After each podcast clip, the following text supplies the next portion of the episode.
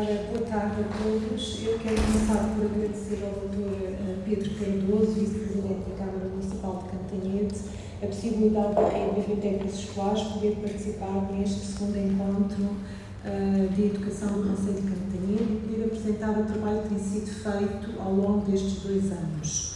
Cumprimentar também os meus parceiros de mesa, a Vera, o António virtualmente, Uh, queria também cumprimentar os senhores diretores do agrupamento, o diretor do Centro de Formação e também todos os presentes, professores, resilientes inovadores.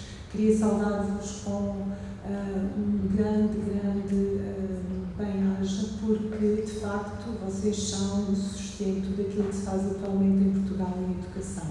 E portanto a minha palavra é para vocês. Uh, queria dizer-vos que foi com muito agrado que vi a vossa, o vosso sorriso quando uh, naquele ecrã apareceram os alunos, porque vocês trabalham para os alunos e vê-se essa alegria, esse contentamento e, portanto, foi muito interessante quem está daquele lado a ver a alegria que vocês têm, porque é de facto para os alunos que nós trabalhamos. Uh, e fui-me questionando ao longo destas duas apresentações como é que vocês conseguem integrar tantos e tão bons projetos naquilo que é a vossa prática letiva, como é que vocês têm essa capacidade de trabalhar e isso é possível de facto, como dizia uh, o Dr. Pedro, se trabalharem de forma colaborativa, ou seja, cada um sozinho no seu cantinho não consegue, é impossível. Portanto, só trabalhando de forma colaborativa é que conseguimos fazer isto de facto. Queria também agradecer à minha colega, a coordenadora interconselhar Isabel Nina uh, e a todos os professores bibliotecários o trabalho de excelência que é feito aqui.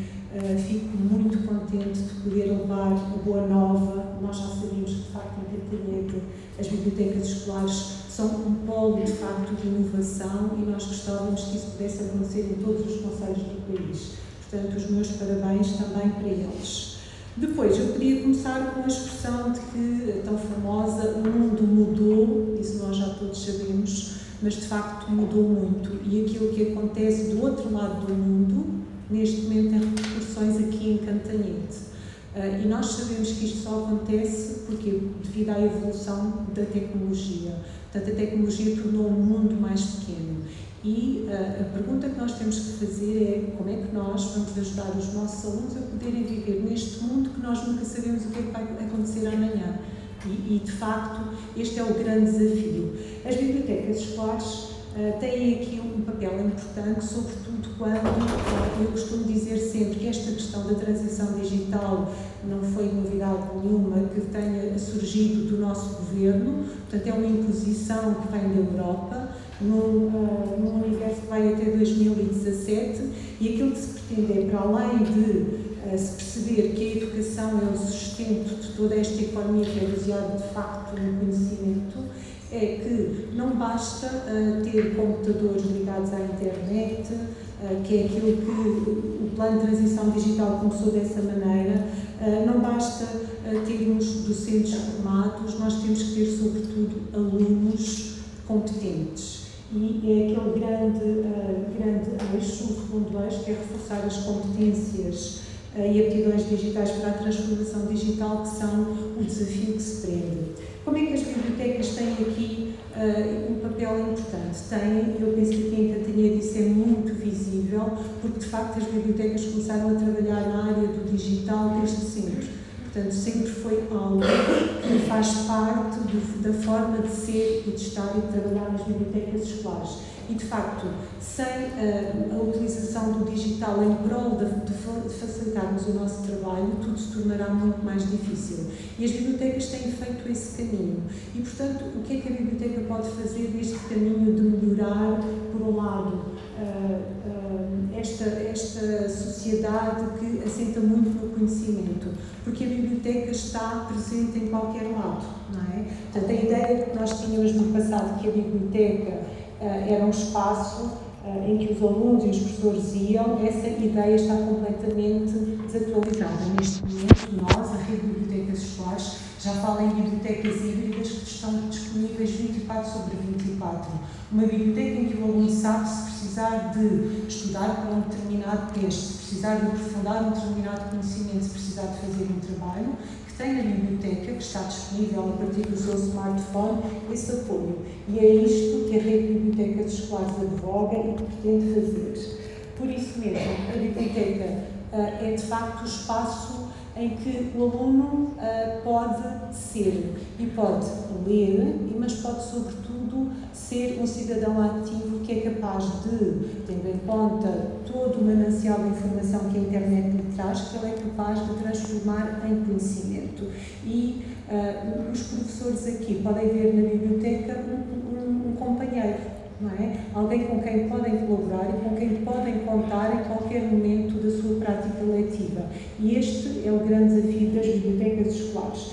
Temos uh, também, uh, de facto, sempre associado à questão das bibliotecas a questão da inovação e da flexibilidade curricular. Eu achei interessante falarem dos uh, laboratórios de aprendizagem, as salas de aula do futuro, como queiram chamar, mas eu costumo dizer que não há melhor sala de aula do futuro do que a biblioteca escolar. Aliás, vocês eh, não sei se tomaram atenção, as filmagens foram quase todas feitas em bibliotecas. Viram as filmagens dos alunos, agora aqui no final também. Bibliotecas escolares. Portanto, a biblioteca não pode ser vista só como aquele espaço que é bonito, em que eu posso fazer uns filmes. A biblioteca é muito mais do que isso. E o professor bibliotecário é um curador de conteúdos. Neste momento, O grande papel de qualquer um de nós, professores, é sermos capazes de fazer curadoria de conteúdos na nossa área disciplinar. Ou seja, o que é que está a sair e o que é que me interessa. E nós não temos tempo, logicamente, no dia a dia de preparar aulas e de estar ainda a manter-me informado na minha área curricular. Então, posso pedir exatamente à biblioteca escolar que faça esse trabalho de parceria, que me diga o que é que existe de interessante na minha área curricular, que eu possa utilizar com os meus alunos para poder fazer um trabalho mais eficaz. De facto, este trabalho de colaboração é muito importante. E por isso, hum, a biblioteca tem muita preocupação de fazer formação formal ou informal, quer para os professores, quer para os próprios alunos. E uh, temos então esta, esta questão de uh, promover o desenvolvimento das competências do perfil do aluno saída da escolaridade obrigatória. Quando surgiu o Plano de Ação para Desenvolvimento Digital, nós, no gabinete, articulamos logicamente com as outras estruturas da Direção-Geral da Educação e percebemos que tínhamos ali um manancial muito interessante e que as bibliotecas podiam ajudar a, a sedimentar e a começar este trabalho nas escolas, que foi o que aconteceu logicamente aqui, porque já havia um trabalho muito efetivo. Então, o que é que nós fizemos? No primeiro ano, portanto, no ano passado, quando surgiu, criamos um documento eu depois, se calhar, não temos tempo de, de, mostrar, mas depois posso deixar o link, não sei se os colegas conhecem, mas para cada uma daquelas dimensões que o António falou na apresentação, nós fizemos propostas de ação da biblioteca e dissemos, nesta dimensão, por exemplo, na dimensão do desenvolvimento profissional contínuo, que eu diria que é uma das dimensões mais importantes do PAD das vossas escolas, porque tem a ver com a vossa capacidade de estarem uh, profissionalmente atualizados e de forma uh, colaborativa e institucional. Portanto, nós criamos um documento com algumas uh, estratégias que podem ser seguidas. E depois o que é que fizemos? Fizemos formação para os coordenadores interconselheiros e os coordenadores interconselheiros fizeram formação aos professores bibliotecários. Neste ano estamos a fazer divulgação das práticas, o facto de podermos vir aqui é excelente porque podemos mostrar algumas das coisas que têm sido feitas. Uh, e uh, temos também uh, feito alguns artigos a nível internacional que vão ser apresentados nas conferências da IASB e da IFLA, que são organismos internacionais de bibliotecas.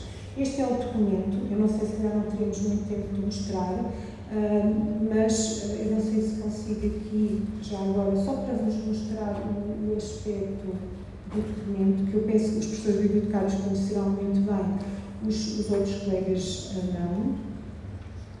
Portanto, este documento está organizado nas tais dimensões, só aqui mostrar-vos, e não se devem conseguir, só aqui aumentar um bocadinho para ver. Portanto, para cada uma das dimensões, aqui na dimensão organizacional, aquilo que nós fizemos foi uh, algumas uh, ideias de ação que podem ser implementadas nas escolas por cada um dos domínios. Por exemplo, este domínio aqui tem a ver com as lideranças.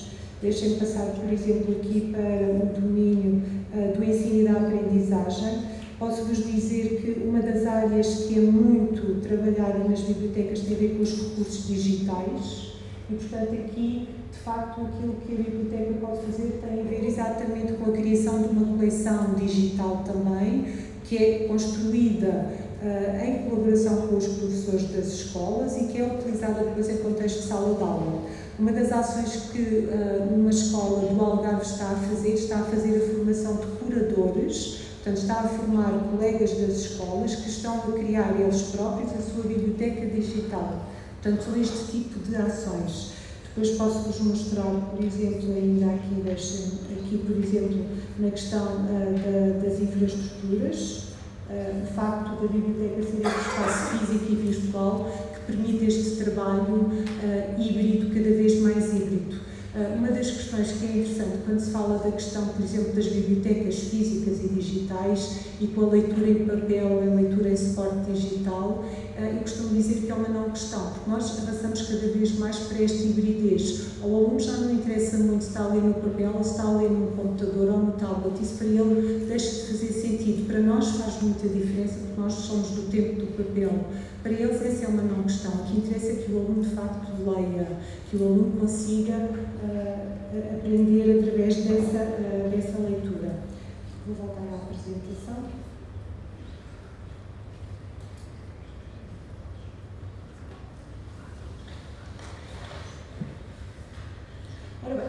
Este documento, então, um, o que visava era então apoiar o trabalho dos professores bibliotecários, tinha aquelas linhas de ação que são sempre consideradas uh, indicadores de sucesso, critérios de sucesso, não é? É óbvio que cada escola está a um nível diferente e isso tem que ser sempre tido em conta. Um, depois, há também um trabalho de reflexão sempre que é feito uh, e que tem a ver com uh, a questão das literacias. Eu percebi que a comunidade intermunicipal tem um programa literacias. Uh, esse programa de literacias tem muito a ver com aquilo que é o trabalho da biblioteca escolar. Nós temos um referencial. o, o próprio Digital.org apela para a necessidade de se desenvolver a competência digital dos alunos e a biblioteca aí tem um trabalho e, portanto, este trabalho de articulação com os vários parceiros é fundamental, porque são aquilo que nós estamos a fazer é duplicar trabalho para os professores e duplicar também exigências e ações junto dos alunos. Depois, a formação para o CHIB, aquilo que se pretendeu foi dar um conhecimento muito geral deste documento que vocês todos conhecem, portanto, todos conhecem o check-in, a selfie, o. Depois, para os professores bibliotecários, a nível nacional foram feitas 58 turmas, no total 1.104 formandos, e aquilo que nós fizemos em formação foi o quê? Foi também dar a conhecer os referenciais e depois levar os professores a fazerem pelo menos uma ação que pudesse ser incluída no PAD da sua escola.